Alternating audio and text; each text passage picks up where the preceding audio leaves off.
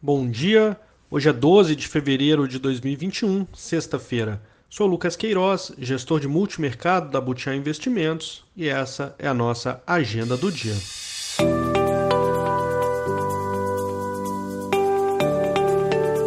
Começando pelo exterior, divulgado hoje no início da manhã o PIB do Reino Unido. Foi uma alta de 1% no quarto trimestre, a expectativa era de avanço de 0,5%. Indo para os Estados Unidos, agenda fraca hoje, o único destaque ao meio-dia, quando será divulgado a confiança do consumidor pela Universidade de Michigan. Espera-se uma elevação de 74 para 75,7, nível ainda baixo. Nos países emergentes, como esperávamos e comentamos ontem, o México reduziu a taxa de juros para 4%, vindo de 4,25%.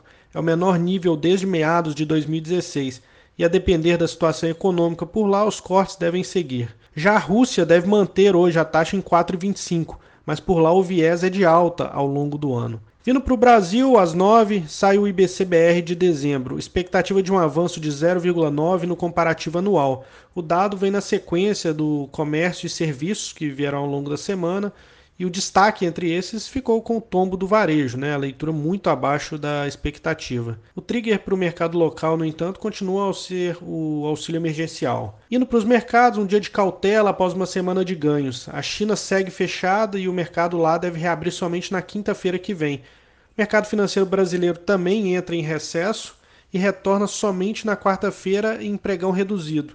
Nos Estados Unidos, a segunda-feira também é de feriado.